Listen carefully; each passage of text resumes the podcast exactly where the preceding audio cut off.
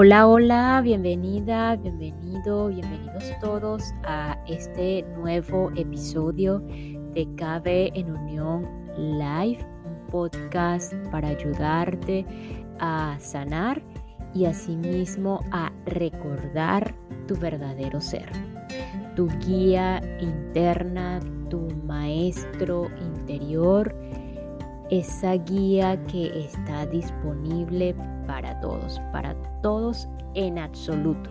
Nadie se escapa de esta guía. Todos los que estamos aquí en esta experiencia humana eh, podemos conectar con esta guía sin excepciones. Estemos cometiendo el error más grande, más grande digo, eh, visto por la humanidad, el error que sea, el mínimo, el grande error, eh, podemos conectar con esta guía y va a estar disponible para eh, brindarnos las, las herramientas para tomar una nueva decisión, para elegir de nuevo y enrumbarnos, así sea, a empezar de cero. empezar de cero un nuevo camino sin los juicios del pasado y sin las expectativas del futuro. Un camino en donde podemos eh, partir, como decía, desde cero en, en sanación, en libertad, en calma y lo más importante, en paz. No importa lo que hayamos cometido. Por supuesto que eh, pues tienen sus consecuencias desde el punto de vista de lo físico del, del mundo. Tenemos que hacer las tareas correspondientes de acuerdo al error y el grado de error que hayamos cometido, pero a pesar de todo eso que tenemos que hacer, que tenemos que cumplir, pues eh, podemos estar en paz en cada uno de esos procesos. Hoy vamos a dar ya, eh, llegamos ya a la parte final de este maravilloso tema y lo pongo maravilloso y a la vez el ego me dice quítale el maravilloso, pero bueno, como estamos aquí por descarte, eh, pues para mí me parece maravilloso, pero simplemente es una herramienta más que nos ha brindado eh, Gerardo Smelling, el aprender a amar. Eh, y pues eh, ha sido maravilloso todo este tema, valga la redundancia, maravilloso, porque había muchas cositas en las que particularmente no había canalizado, no había internalizado para, como, como, como Carla, pues había internalizado en todo lo que tiene que ver con ese aprender a amar. Todavía cositas que, bueno, para mí son algunas nuevas. Y pues me ha gustado muchísimo este tema. Eh, ya llegamos a la parte final. Gracias por todas aquellas personas que lo solicitaron y que lo han estado apoyando. Eh, ya en el episodio anterior quedamos en una frase que quedó resaltante allí, que era el acuerdo libera y las normas y creencias esclavizan. Así que sí, si tomamos en cuenta esta última frase, las normas y creencias esclavizan, eh, pues ya como que partiendo de allí es momento ya de permitirnos salir de esa esclavitud. No sé qué les parece a ustedes. Principalmente la esclavitud de las creencias, porque las normas pues ya sabemos que estamos en este mundo de causa-efecto y en el que hay correspondencia, hay leyes, hay, hay normas, como dicen Gerardo, pero todo principalmente yendo hacia el equilibrio.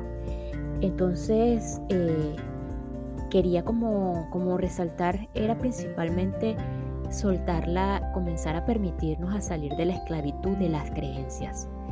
Eh, claro, aquí hay que tomar en cuenta que, pues si, las, si tú te sientes que las creencias, eh, te sientes en paz con tus creencias, pues allí no tenemos nada que hacer. Ahora, si por el contrario eh, consideras que estás, que no estás en paz, que pues que no te sientes bien con tantas creencias, que te gustaría experimentar otra cosa, atreverte a elegir de nuevo, pues comenzar a observar todo eso que, está allí que no nos permite avanzar, que sentimos que nos limitas. Y ojo, aquí nuevamente no, no quiero decir que la disciplina, la organización, la planificación, las normas eh, nos limitan.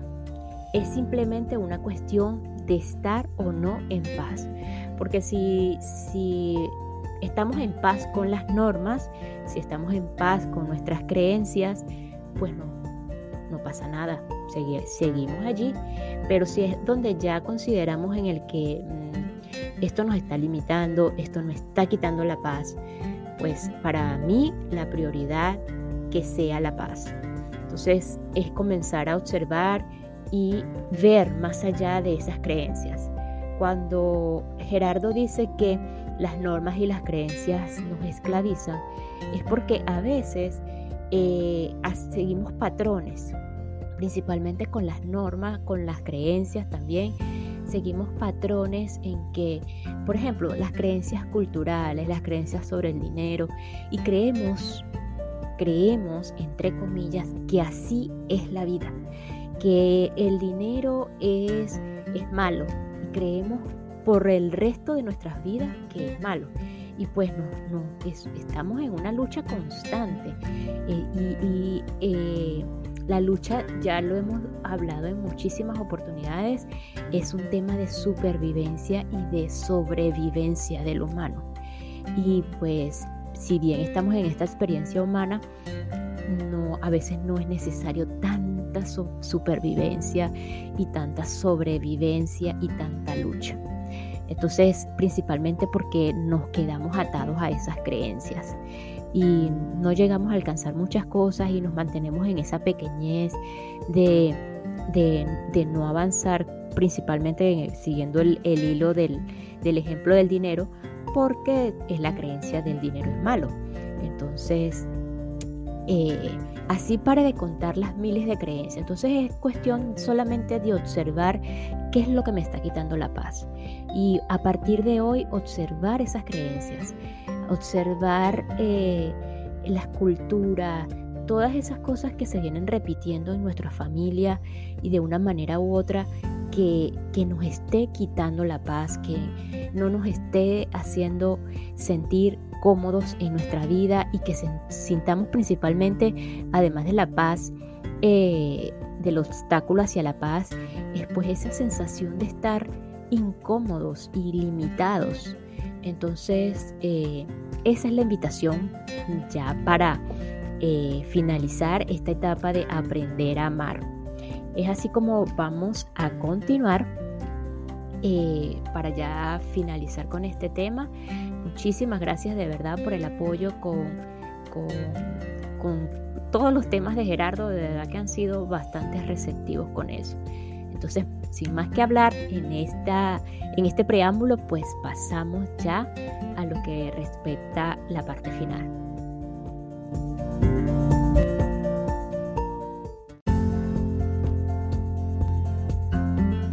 Los acuerdos sustentados en el amor. Para establecer acuerdos sustentados en el amor, es necesario observar los siguientes pasos. Número uno, valorar las relaciones por encima de los gustos particulares y de lo material. Pensemos en general, ¿a qué damos más importancia? ¿Si a las personas o a las cosas? Todos sabemos que las personas son más valiosas que las cosas, pero resulta que si una persona comete un error, por ejemplo, rompe un jarrón, incendia la casa, etc., la otra persona reacciona inmediatamente inculpación y agresión. A veces, por algo tan simple como un café frío, somos capaces de agredir. Esto significa que la temperatura del café es más valiosa que la relación con la otra persona pero no es así. Lo más valioso en realidad es que la otra persona nos trajo el desayuno, aunque esté frío.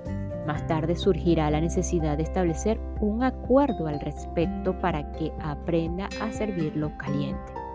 Por otra parte, ¿a qué damos más importancia? ¿A las relaciones o a las creencias? Estas últimas, las creencias, forman parte de nuestro ego si una persona cree una cosa y la otra la contraria, Si damos mayor valor a la creencia, entramos en conflicto, en conflicto por esto. En cambio, si concedemos más valor a la persona, estaremos dispuestos a ceder en nuestra creencia y en nuestra preferencia. Aunque sepamos que tenemos razón porque hemos verificado el asunto en el que no estamos de acuerdo, es necesario ceder y permitir ciertas experiencias a la otra persona para que verifique los resultados por sí misma y para que ellos se, para ello se requiere apoyo. ¿Cómo sabemos que valoramos realmente nuestras relaciones? Pues porque si las valoramos, no nos quejamos ni nos sentimos obligados a nada.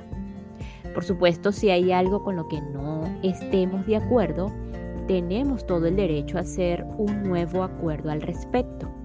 Esto implica el desarrollo de la capacidad de negociación. Número 2. Estar, siempre dispuesto a brindar apoyo. Estar siempre dispuesto a brindar apoyo. Número 3. Utilizar siempre una comunicación amorosa. Una persona que valora sus relaciones utiliza una comunicación armónica y asume las decisiones de aprender o enseñar según la situación. Número 4. Despersonalizar las situaciones. Es importante manejar cualquier situación de desacuerdo que se presente en las relaciones como algo aislado de las personas, puesto que éstas no son el problema. Siempre es necesario buscar soluciones en vez de culpables. Para ello solamente se requiere no dar nombre propio a las situaciones, por ejemplo, sino tratar cada una como algo sobre lo cual es necesario ponerse de acuerdo. Número 5. Hablar solo de lo positivo. Al plantear la necesidad de acuerdos en algunas áreas de las relaciones, es muy importante tener en cuenta que el propósito siempre es mejorar la relación. Por ello, solamente se hablará de lo positivo y en vez de recalcar lo mal que el otro hace algunas cosas, se resaltará todo lo positivo que ganaríamos si estuviéramos de acuerdo. Hablar de lo negativo no sirve para nada. Número 6. Situarse en el presente. Otra costumbre inadecuada para el manejo de las relaciones es hablar de los problemas del pasado, porque se renuevan las heridas y los resentimientos. Además, los hechos pasados no son modificables. Así pues, todo diálogo se situará únicamente en el presente, valorando la proyección de ganancia y la satisfacción mutua que se puede alcanzar en el futuro. El pasado solo puede mirarse desde el presente con un único propósito, reorganizar la concepción mental que cada uno tenga de él. Es decir, que se puede valorar lo aprendido del pasado, pero mirar atrás para quejarse o para inculpar a otras personas o a uno mismo no es más que un vicio negativo.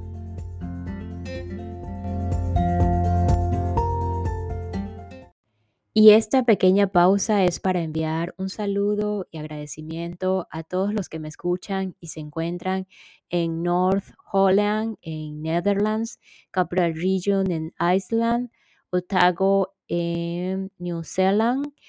Um, yes, New Zealand. Thanks for listening to me.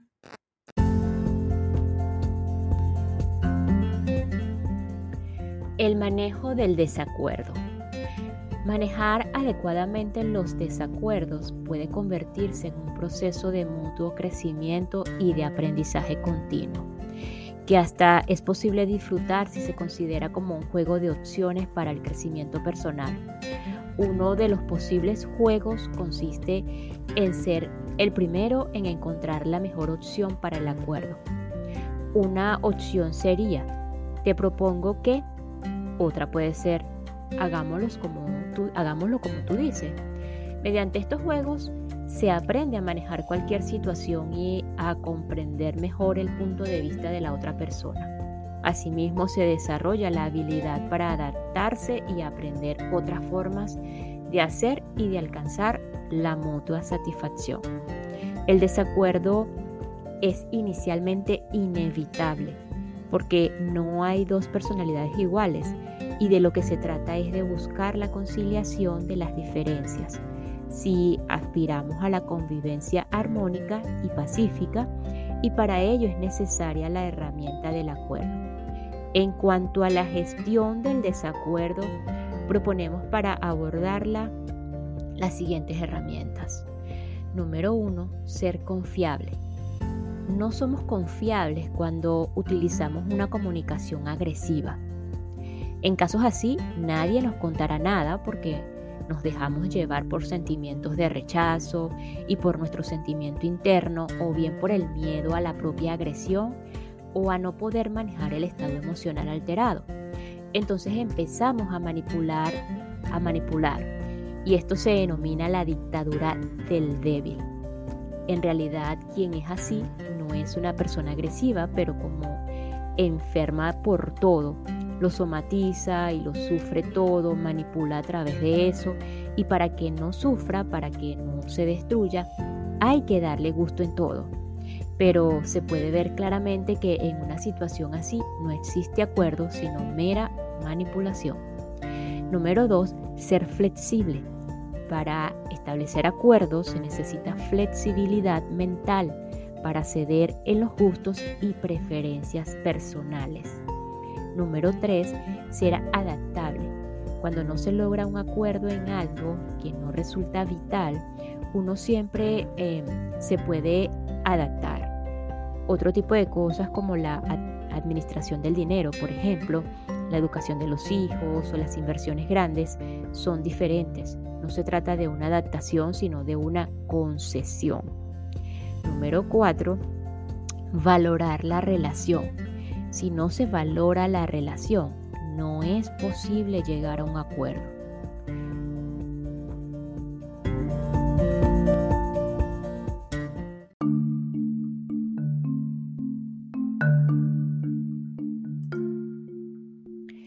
Para manejar aquellos desacuerdos en los que todos creen tener razón, utilizamos generalmente la democracia sistema según el cual se lleva a cabo lo que dice la mayoría.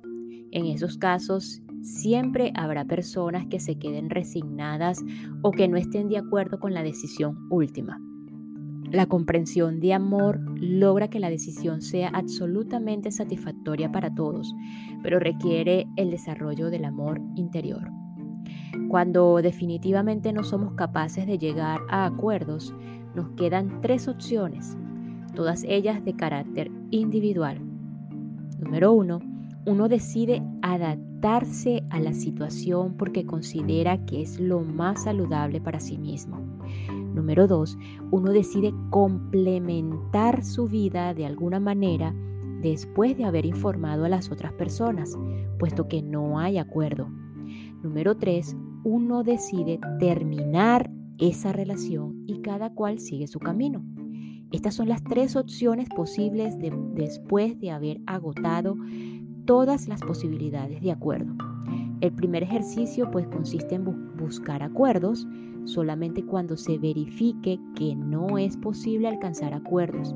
Se optará por las decisiones individuales.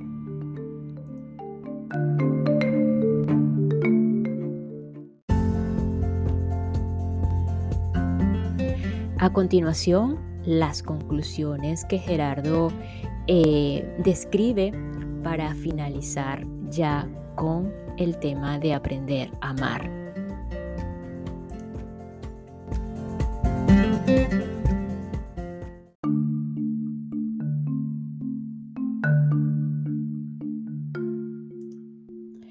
Amar es disfrutar de todo lo que se hace Amar es disfrutar de todo lo que se hace. El amor es 100% capacidad de servicio, 100% compromiso, 100% adaptación, 0% miedo y 0% resistencia. El amor no es un sentimiento, no se puede sufrir por amor. El amor no es un sentimiento, no se puede sufrir por amor. El amor, como cualquier otra ciencia, necesita verificarse y practicarse. Con el amor uno se abre y con el miedo se cierra. Por el amor se confía, con el miedo se duda. Aprender a valorar es aprender a amar. Amar es aprender a respetar las diferencias. Amar es ser feliz con la felicidad del otro. Amar es dar siempre lo mejor de uno mismo. Amar es la capacidad para tener excelentes relaciones. El amor supone una aceptación total. El amor es universal, mientras que los acuerdos son específicos. El amor es neutro. El amor es neutro. El amor implica una comprensión profunda del universo. El amor es unidad, equilibrio, la ignorancia es dualidad, desequilibrio. El propósito del amor siempre está asociado a la paz, la armonía, la felicidad, la satisfacción y la convivencia pacífica. Emparejarse significa colocarse al mismo nivel complementarse y estar dispuestos a nivelar las diferencias. Esto implica ceder y aprender a establecer acuerdos. Nadie puede hacernos felices. Cada cual se hace feliz a sí mismo.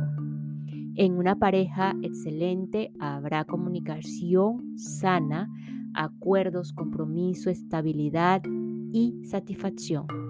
El secreto de la felicidad en las relaciones consiste en hacer cada día lo mejor que uno puede y aceptar con amor el resultado que la vida le da.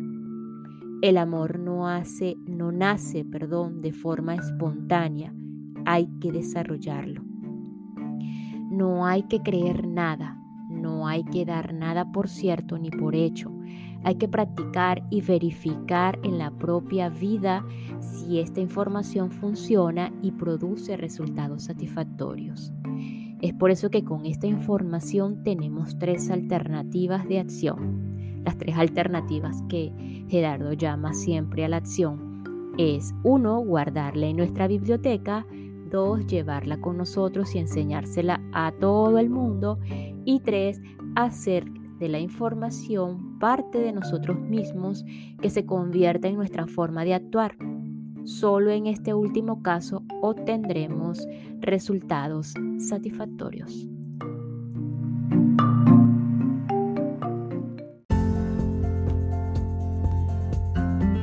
A continuación, cinco ejercicios prácticos y cortos y sencillos que Gerardo describe en este tema.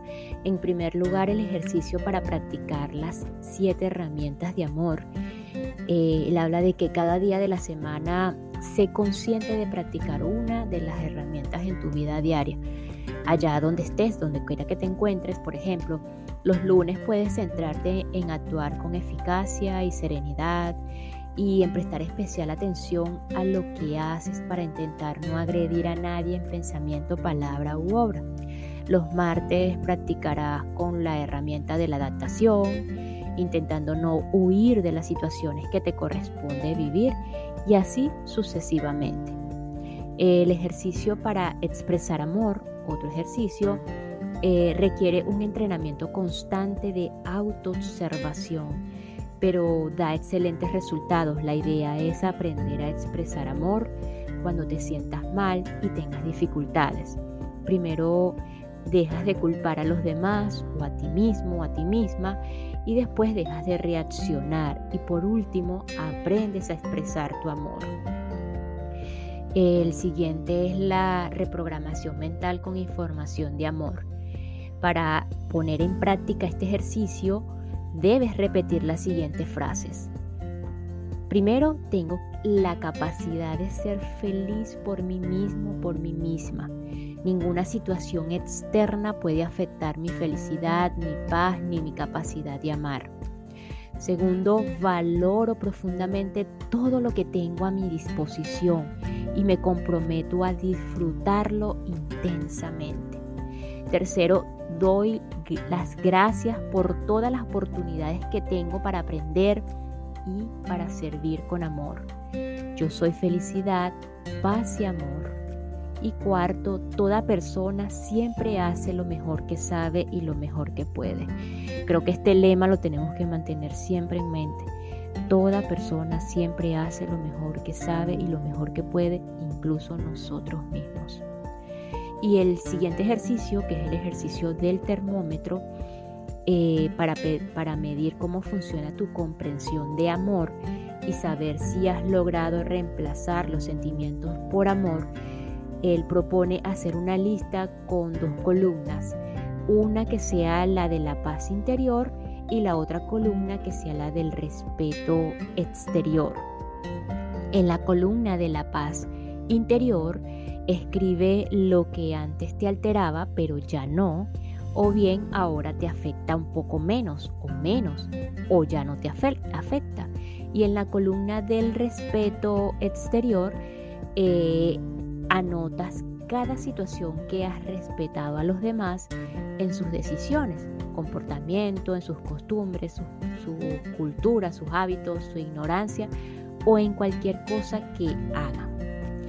Y el siguiente ejercicio, el último ejercicio, que es el ejercicio del reto personal, si estás dispuesto a mejorar tus relaciones y realmente has adquirido un compromiso, nuestra propuesta es no agredas, no te quejes, no culpes ni te culpes.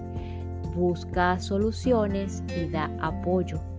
Estas son las herramientas para manejar las diferencias desde el punto de vista de la valoración si siempre, si siempre haces lo mismo, con la misma actitud, siempre obtendrás los mismos resultados. Cambia la información, cambia la actitud y pues cambiarás tus resultados si lo que quieres es finalmente la paz. Y bueno, ya aquí con esto finalizamos este episodio y este tema. Gracias, gracias infinitas.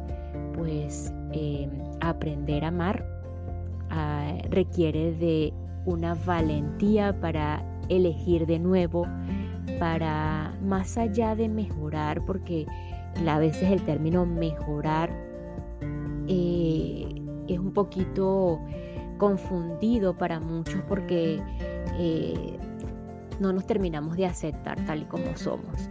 Entonces no va de mejorar, sino de empezar a observar, a, conocer el personaje en el que decidimos estar aquí y aceptarnos tal y como somos con ese personaje, con esas cosas que venimos actuando por inconsciencia porque no lo hemos sabido hacer de otra manera. Y si esas cosas que no hemos sabido hacer de otras maneras, pues nos están quitando la paz, pues no nos han permitido avanzar, pues ¿qué tenemos que hacer? ¿Qué es lo que hay para hacer? En primer lugar, para mí es elegir de nuevo, priorizar la paz ante todo y pues cada quien en su individualización, en su personaje, conectar con esas herramientas que tenemos y pedir la guía. Pedir la guía es, es imprescindible para mí porque esa guía, a pesar de que al principio parece que no escuchamos, parece que esa guía no nos escucha, sí está allí.